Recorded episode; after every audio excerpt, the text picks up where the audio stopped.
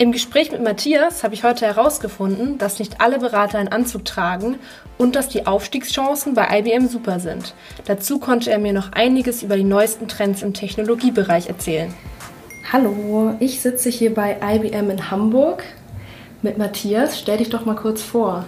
Ja, hi zusammen. Mein Name ist Matthias Falk. Ähm, ich bin Data Scientist bei IBM, heute hier in Hamburg zugegen um einen unserer AI at University Workshops durchzuführen, gemeinsam mit Frühstarter.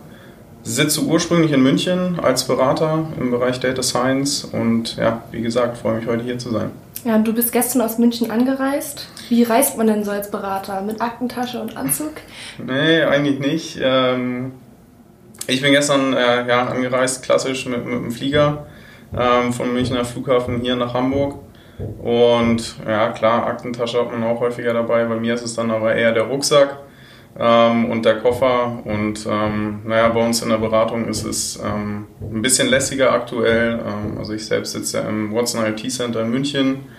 Und da machen wir auch viel Co-Creation mit den Kunden. Und es ist nicht mehr ganz so klassisch ähm, Anzug und Krawatte, sondern auch eher Jeans und Hemd. Genau. Okay. Und was hast du studiert, um in diesem großen Unternehmen zu arbeiten? Ursprünglich habe ich studiert ähm, International Management in Flensburg und der Süddanske Universität in ähm, Sönnerborg. Dann äh, Doppelabschluss gemacht und bin dann weitergegangen an die ESB Reutling und habe da einen Master gemacht in dem Thema Strategic Sales Management. Also sehr, sehr businesslastig, sage ich mal. Und ähm, ja, das war ein dualer Masterstudiengang mit IBM zusammen. Bin dann ähm, gleichzeitig eingestiegen im Bereich HR Business Development. Ähm, das ist letztendlich eine, eine Cross-Funktion zwischen Vertrieb und, und HR, wo es darum geht, eben große Outsourcing-Deals, Akquisitionen mitzubetreuen von der Personalseite und habe mich dann relativ schnell in einen reinen Vertriebs bewegt, einen reinen Vertriebsweg bewegt und habe klassischen Produkt- und, und Servicevertrieb bei der IBM gemacht. Okay, und jetzt bist du ja im Bereich Data Science Consulting. Und was kann man sich jetzt genau unter deinem Job vorstellen? Data Science Consulting ist extrem vielfältig aus meiner Sicht. Ähm, ich bin aktuell im Bereich Bilderkennung, also im, im, englischen Kontext Computer Vision unterwegs. Das ist eins der großen Felder, ähm, die momentan im Bereich Deep Learning nicht nur angesagt sind bei unseren Kunden, sondern auch ähm, in, in der Research Community ein anderes großes Thema ist natürlich äh, Natural Language Processing und eben auch klassische ähm, Datenauswertung von strukturierten Daten, von IoT-Sensordaten. Das sind natürlich auch Themen, mit denen wir uns beschäftigen. Und was ist für dich das Spannendste in deinem Job? Definitiv die Vielfältigkeit. Ähm, ich war gestern ja, beim, beim Kunden, wo es darum ging, eben auch ähm, ja, Themen zu pitchen in einem sehr, sehr frühen Stadium, wo es, wo es auch um Vertrieb geht. Dann eben die Tage davor in der Projektdelivery gewesen, wirklich gemeinsam mit dem Kunden zusammen Produkte entwickeln, Services entwickeln. Heute hier ähm, gemeinsam mit Studenten arbeiten, also extrem Vielfältigkeit. Das ist für mich das Spannendste an dem Job. Gibt es denn da trotzdem einen typischen Arbeitsalltag? Für mich persönlich nicht. Ähm, natürlich hat man ähm, ja, einen Arbeitsalltag, wenn man im, im Projekt ist und natürlich auch mit dem Kunden zusammenarbeitet. Aber wie gesagt, bei uns im, im Watson IoT Consulting im, im Center in, in München ist so viel Vielfältigkeit, dass ich sagen würde, ich habe nicht den klassischen Arbeitsalltag. Also du hast keinen 0815-Job, könnte man das so sagen? Definitiv nicht, nee. Ähm, hast du denn halbwegs geregelte Arbeitszeiten oder ist das auch sehr abhängig irgendwie von den jeweiligen Aufgaben? Man hat unterschiedliche Phasen, würde ich es mal sagen. Ähm, also ich bin eher ein Spätaufsteher, muss ich ehrlich zugeben. Äh, ich bin meistens so gegen neun im Büro und dann, je nachdem, wie viel natürlich auch ansteht, ähm, so bis 17, 18 Uhr, je nachdem. Und natürlich gibt es auch Projektphasen, wo es intensiver wird, ähm, wo man dann auch länger arbeitet. Und es gibt aber auch Phasen, wo man das dann eben auch einfach ausbalancieren kann und auch muss aus meiner Sicht.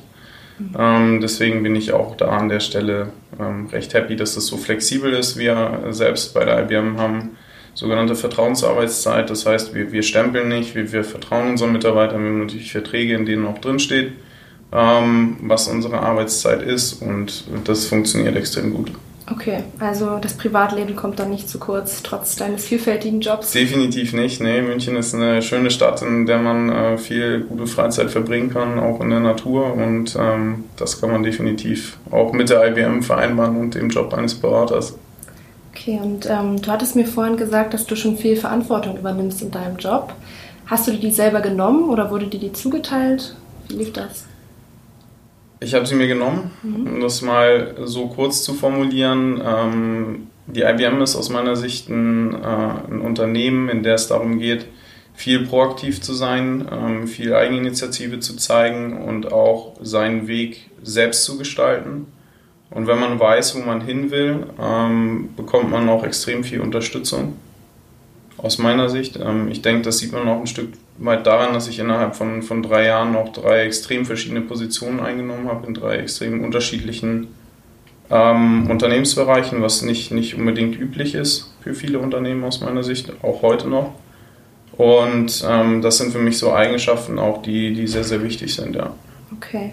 Und du meintest vorhin auch, ihr seid keine klassische Beratung. Was ist denn eine unklassische Beratung?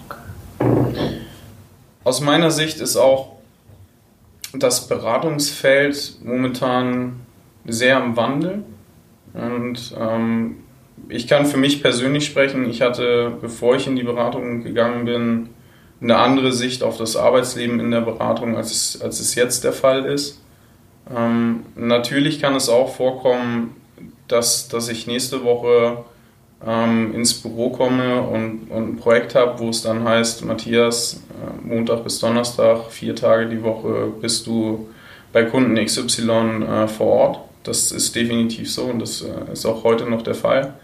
Ähm, nur durch diese Themen mit Co-Creation und, und, und Entwicklung mit dem Kunden vor Ort ist es natürlich auch so, dass wir viel aus unserem Watson IoT Center machen können und dürfen das ist, glaube ich, speziell für unseren Bereich. Es gibt auch andere Beratungen, die mehr in diese Richtung sich bewegen. Und ähm, auf der anderen Seite natürlich auch von, vom Skillset her, dass man sich sehr, sehr breit aufstellen muss, ähm, um eben auch bestimmte Themen abarbeiten zu können. Okay. Und ihr habt ja viele internationale Standorte auf der ganzen Welt verteilt. Warst ja. du auch schon mal international als Berater tätig? Im Projekt ja. Das kann durchaus vorkommen, je nachdem, äh, was man natürlich für einen Kunden hat. Ähm, in, in München sind wir da in einer sehr komfortablen Situation, viele große internationale Unternehmen auch als, als Kunden ähm, haben zu dürfen. Und über diese Projekte kommt man dann auch relativ schnell ins Ausland. Wenn man den Weg gehen möchte, wirklich zu sagen, ich möchte jetzt für die IBM über eine längere Zeit ins, ins Ausland zu gehen, da gibt es da auch natürlich die Möglichkeiten, das zu tun und das in der Karriere einzubauen. Und ich denke auch, dafür bietet die, die IBM die Chancen, das zu tun. Das war jetzt aber bei dir noch nicht der Fall, dass du da so Interesse dran hast? Für mich aktuell noch nicht, nein. Okay. Aber es ist ja gut, dass es dann die Möglichkeit gibt am Ende. Definitiv, ja. Ähm, und wie stark ist IBM in Deutschland vertreten? Also wir sitzen ja gerade in Hamburg und ich habe auch gesehen, dass es noch viele andere Standorte gibt. Genau. Ähm, ist es irgendwie, ist, ist in Deutschland mehr vertreten auch noch als in anderen Ländern? Also kann man, wie kann man das so einschätzen? Die IBM ist ein extrem großer IT-Konzern, der nicht nur Beratung macht, sondern auch äh, klassisch zu dem Servicegeschäft auch noch äh, die GTS gehört, die Global Technology Services. Auf der anderen Seite sind wir natürlich auch ein Vertriebsunternehmen, das sich damit beschäftigt, äh, Software- und Hardwarevertrieb zu machen nach wie vor. Und wir haben auch eine sehr, sehr starke und sehr, sehr große RD-Abteilung, Research and Development, wo eben auch viel Innovation betrieben wird innerhalb der IBM, als auch natürlich alle Funktionen, die zu einem Unternehmen dazugehören, wie HR, Finance, ähm, International Global Financing. Also wir haben auch eine eigene Kreditbank an der Stelle und von daher gibt es Möglichkeiten auch außerhalb der Beratung innerhalb der IBM Dinge zu tun. Und auf der anderen Seite ist Deutschland oder generell der Dachraum mit, mit Österreich und der Schweiz ein sehr, sehr großer und sehr, sehr lukrativer Markt innerhalb von Europa und deswegen sind wir auch stark vertreten in dem Bereich. Und du hattest vorhin gesagt, dass ihr ja viel mit künstlicher Intelligenz zusammenarbeitet und auch das eigene System Watson entwickelt habt. Ähm, was ist denn für dich künstliche Intelligenz? Künstliche Intelligenz für mich momentan ein sehr, sehr schwer zu greifender Begriff, weil ich glaube, wir überhaupt erstmal damit beginnen müssen zu definieren, was ist überhaupt Intelligenz selbst. Und ich glaube, da strugglen wir als Menschen schon wirklich zu definieren, was ist überhaupt Intelligenz und was ist künstliche Intelligenz in, in Form eines Systems. Aktuell bewegen wir uns in, in einem Bereich, wo wir von Anwendungen sprechen, die wir für einen, für einen Kunden bauen oder auch innerhalb der IBM, die in dem Bereich Narrow Artificial Intelligence fallen, also die einen sehr, sehr spezifischen Case abbilden. Und ähm, General Artificial Intelligence aus meiner Sicht wir davon noch sehr, sehr weit entfernt sind, ähm, was Systeme angeht, die Fähigkeiten haben, das abzubilden. Okay. Aber trotzdem erleichtert KI deine tägliche Arbeit? Hier bei IBM? Oder In vielen Fällen schon. Wir versuchen natürlich auch innerhalb des Unternehmens ähm, Software zu nutzen, Systeme zu nutzen, die AI und Machine Learning und Deep Learning Funktionalitäten nutzt, um, um viele Dinge zu vereinfachen. Mhm. Aber auch im alltäglichen Leben ist es allgegenwärtig. Wenn wir unser iPhone rausnehmen, Fotos machen, wir sehen eine gelbe Box um die Gesichter. Das ist Machine Learning, das ist Deep Learning. Ähm, genauso wie jedes Mal, wenn wir Spotify oder Netflix nutzen, ähm, sind da Funktionalitäten vorhanden. Und aus meiner Sicht ähm, schleichen sich diese Dinge auch immer mehr und mehr ins alltägliche Leben rein, ohne dass wir ein äh, richtiges Bewusstsein dafür schaffen. Hm, und was, sind, was gibt es sonst noch für Technologien, die die Branche in nächster Zeit beeinflussen werden? Oder die es auch gerade schon tun? Blockchain ist definitiv ein Thema, was starken Einfluss hat und was die IBM auch strategisch verfolgt. Quantum Computing aus der, aus der Research-Ecke ähm, definitiv. Mhm. Ähm, da ist die IBM auch ein starker Player, der im Bereich Quantum Computing forscht und, und das Thema weiter mit vorantreibt. Ähm, ja, und natürlich ich als Vertreter des Watson IoT Centers äh, wird ähm, das Internet of Things, das Internet der Dinge auch definitiv einen, einen starken Einfluss darauf haben, wie wir Daten generieren, wie wir Daten sammeln und dann müssen wir natürlich auch Wege finden, diese Daten auszuwerten und nutzbar zu machen. Und was ist für dich davon am interessantesten? Worüber möchtest du noch mehr lernen? Alles, definitiv. Ähm, persönlich am interessantesten aktuell für mich ist das Internet der Dinge, weil ich der Meinung bin, dass wenn wir über Artificial Intelligence sprechen, was für mich so aktuell mein, mein Lieblingsfeld ist, das Feld, mit dem ich mich am meisten beschäftige, dann haben wir drei Bausteine, die wir brauchen. Der eine Baustein sind Daten, der nächste Baustein sind die Algorithmen und der, der letzte Baustein ist die Computing Power. Und oftmals mangelt es aktuell noch an Daten. Unternehmen glauben immer, dass sie viele Daten haben, qualitativ hochwertige Daten haben. Ähm, und ich glaube einfach, dass mit dem Internet der Dinge das noch viel, viel, viel stärker wachsen wird und, und dadurch natürlich auch der, der äh, Need für, für Algorithmen und AI noch viel, viel größer wird. Okay. Mm, und IBM ist ja ein sehr großes Unternehmen. Wie sind denn da so die Arbeits- und Hierarchieverhältnisse verteilt?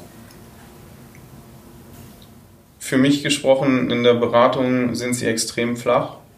Wir haben natürlich auch ein klassisches Beratungsmodell, ähm, wo man als Consultant einsteigt, dann Senior Consultant wird, Managing Consultant, Senior Managing Consultant, Associate Partner, Exec Partner und so weiter. Das heißt, da gibt es auch Stufen, ähm, an, an denen man sich orientieren kann. Aber was die Kommunikation anbelangt, die Zusammenarbeit an, anbelangt, sind die Hierarchien extrem flach. Also ich arbeite täglich mit unseren Partnern zusammen, um auch die Themen voranzutreiben.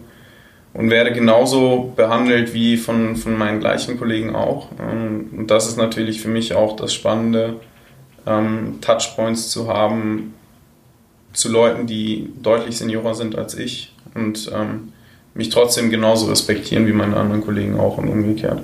Ähm, kennst du die deutsche Geschäftsführung persönlich? Ja. Ja, okay. Und du bist ja auch ein gutes Beispiel dafür, dass es schnell gehen kann, dass man irgendwie mehr Verantwortung übernimmt. Ja. Ähm, ich habe gelesen, dass IBM gesellschaftliches Engagement sehr wichtig ist und auch zu den größten Spendern aus der Wirtschaft gehört, vor allem im Bildungsbereich. Mhm. Ähm, hat das auch was damit zu tun, weswegen du dich bei IBM beworben, hat, beworben hast? Ja, weitere Gründe für mich sind natürlich auch, wenn, wenn ich mich umschaue, wo ich mich bewerbe, wo ich meine Zeit verbringen will. Und für mich ist ein Job nicht nur ein Job, sondern tatsächlich auch eine Berufung. Ich gucke nicht auf die Uhr, wenn ich zur Arbeit gehe.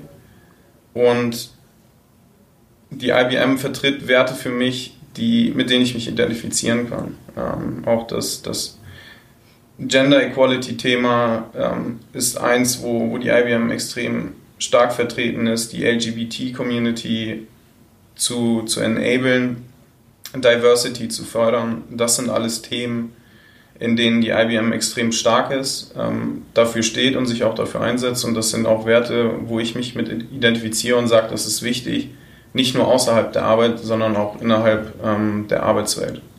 Okay. Und nochmal zu deiner Jobbeschreibung. Was muss man denn für ein Typ sein, um Data Scientist zu sein? Aus meiner Sicht sind Data Scientists sehr analytisch denkende Menschen. Mhm. Ähm, oftmals haben sie, ähm, da bin ich jetzt vielleicht nicht das perfekte Beispiel dafür, aber einen naturwissenschaftlichen Hintergrund. Viele Physiker, viele Mathematiker, Statistiker, Computerwissenschaftler Informatiker. Und das Besondere als Data Scientist in der Beratung ist natürlich auch, dass man ein extrem starkes People-Skill-Set braucht. Bedeutet, dass man kommunikationsstark sein muss, dass man präsentieren können muss und auch darüber hinaus Empathie für den Kunden entwickeln muss, weil der Kunde letztendlich immer das Wichtigste ist im Beratungsumfeld und man muss in der Lage sein, die Probleme des Kunden zu übersetzen in Data Science Aufgaben und die auch sehr, sehr schnell zu lösen, um auch wieder iterativ Feedback mit dem Kunden in die Produkte und Services einfließen zu lassen. Gibt es dann einen Studiengang dafür, um das genau das jetzt zu machen? Oder gibt es da jetzt eigentlich nur Quereinsteiger, so ähnlich wie es bei dir auch war? Nee, dafür gibt es mittlerweile auch sehr, sehr viele Studiengänge, die ähm, sogar auch Data Science betitelt sind. Ähm, aber auch wenn, wenn man sich die, äh, die, die, die Jobbeschreibung eines Data Scientists durchliest, dann stehen da genau die Studiengänge drin, Mathematik, Statistik, Computerwissenschaft. Und ähm, mittlerweile gibt es auch viele Kurse oder viele Masterstudiengänge, die sich dann auf den Bereich Machine Learning, Deep Learning zum Beispiel spezialisieren oder eben sogar Data Science als, als Titel und Studiengang haben. Sind die dann aber nicht immer ein bisschen hinterher, weil sich die Branche so schnell wandelt mit den neuen Technologien? Aus meiner Sicht nein. Teilweise sind die Universitäten sehr, sehr eng verzahnt mit den Unternehmen und wissen auch, ähm, was aktuell im Markt passiert. Auf der anderen Seite habe ich natürlich jetzt auch durch das AI University Thema gelernt, dass es Dinge gibt, ähm, die wir in der Branche machen, gerade im Informatikbereich, die in den Studienplänen der Studiengänge noch nicht angekommen sind. Und genau deswegen machen wir diese Initiative AI University. Auf der anderen Sicht ist die Research Community an den Universitäten teilweise natürlich schon viel, viel weiter, als was der de facto Standard in der Industrie ist. Und aus meiner Sicht müssen wir da einfach einen extrem äh, starken Link schaffen, um den Austausch zwischen den Universitäten und Unternehmen und der Industrie herzustellen. Und ich glaube, da gibt es auch schon viele Initiativen, die genau das tun. Okay. Mm. Aber könnte man sich das Wissen auch jetzt theoretisch selber aneignen, so à la Steve Jobs? Das Wissen über Data Science? Also, oder über die Fähigkeit, sich mit den neuen Technologien irgendwie so gut auseinanderzusetzen, um dann auch wieder andere zu beraten zu können. Unser VP für Digitization ähm, weltweit hat was sehr, sehr Interessantes gesagt vor zwei Wochen. Aus seiner Sicht wird in der Zukunft in der professionellen Arbeitswelt nicht der IQ das Wichtigste sein, auch nicht der EQ, sondern der LQ, also der Learning Quotient. Mhm. Wie, wie willig und wie bereit bist du, neue Dinge zu lernen? In unserer, gerade in unserer Branche hat Wissen eine extrem kurze Halbwertszeit. Und ähm, wenn man bereit ist, Dinge zu lernen, dann kann man sich sie definitiv aneignen, davon bin ich überzeugt. Man muss halt wirklich nur sehr, sehr viel Zeit und sehr, sehr viel Aufwand investieren, auch in Basisskills aufzubauen. Also in meinem Beispiel, wenn man jetzt eine, bereits ein Masterstudiengang gemacht hat und nochmal zurückgehen muss und sich Programmieren beibringt, die Basic Mathe Skills beibringt, Basic Statistik Skills beibringt. Dazu muss man in der Lage sein und dazu muss man eben auch bereit sein, einfach viel zu investieren aus meiner Sicht. Und auf der anderen Seite gibt es natürlich Strukturen, die das unterstützen. Innerhalb der IBM bieten wir Plattformen an, um, um solche Kurse natürlich auch zu machen und zu tun. Auf der anderen Seite Mentoren zu nutzen, die, die einen im Projekt mentoren. Und die Demokratisierung des Lernens auf der anderen Seite ist natürlich auch ein wesentlicher Punkt, wo ich sage, wenn ich für 40 Euro im Monat einen Kurs machen kann, dann kann ich mir die Dinge auch aneignen. Okay. Und ähm, könntest du daraus noch einen persönlichen Tipp für Berufsstarter formulieren, die bei IBM anfangen wollen? Ja, und der, der Tipp ist aus meiner Sicht, ähm, seid, seid lernbereit, seid neugierig, seid immer offen für neue Themen und, und neue Technologien und wenn ihr das mitbringt, ähm, dann werdet ihr auch erfolgreich werden. Okay. Und gleich ist ja hier noch ein Workshop mit Frühstarter. Worum geht es denn da? Ich habe es schon kurz anklingen lassen. Der, der Workshop heißt AI at University, den ich gemeinsam mit meinem Kollegen, dem Daniel Jeck, auch Data Scientist bei der IBM, ins Leben gerufen habe, um eben den Austausch zwischen Universitäten und der IBM zu fördern, um einfach auch zu zeigen, was machen wir aktuell in der Beratung für Themen im Bereich künstliche Intelligenz, wie, wie arbeiten wir mit unseren Kunden zusammen, was für Technologien nutzen wir und natürlich auch auf der anderen Seite zu lernen von den Studenten, wo, wo stehen sie gerade, was sind Themen, die die Studenten bewegen und wie können wir einfach den Austausch fördern darum wird es auch gleich gehen. Okay, dann viel Spaß bei dem Workshop und vielen Dank für das nette Gespräch. Danke dir. So, ich hoffe, dir hat die Folge gefallen. Auf frühstarter.de findest du noch viele Möglichkeiten, selber in Unternehmen reinzuschnuppern. Und sonst findest du uns auch auf Instagram oder Facebook oder komm doch einfach mal mit zu einer Exkursion. Wir freuen uns.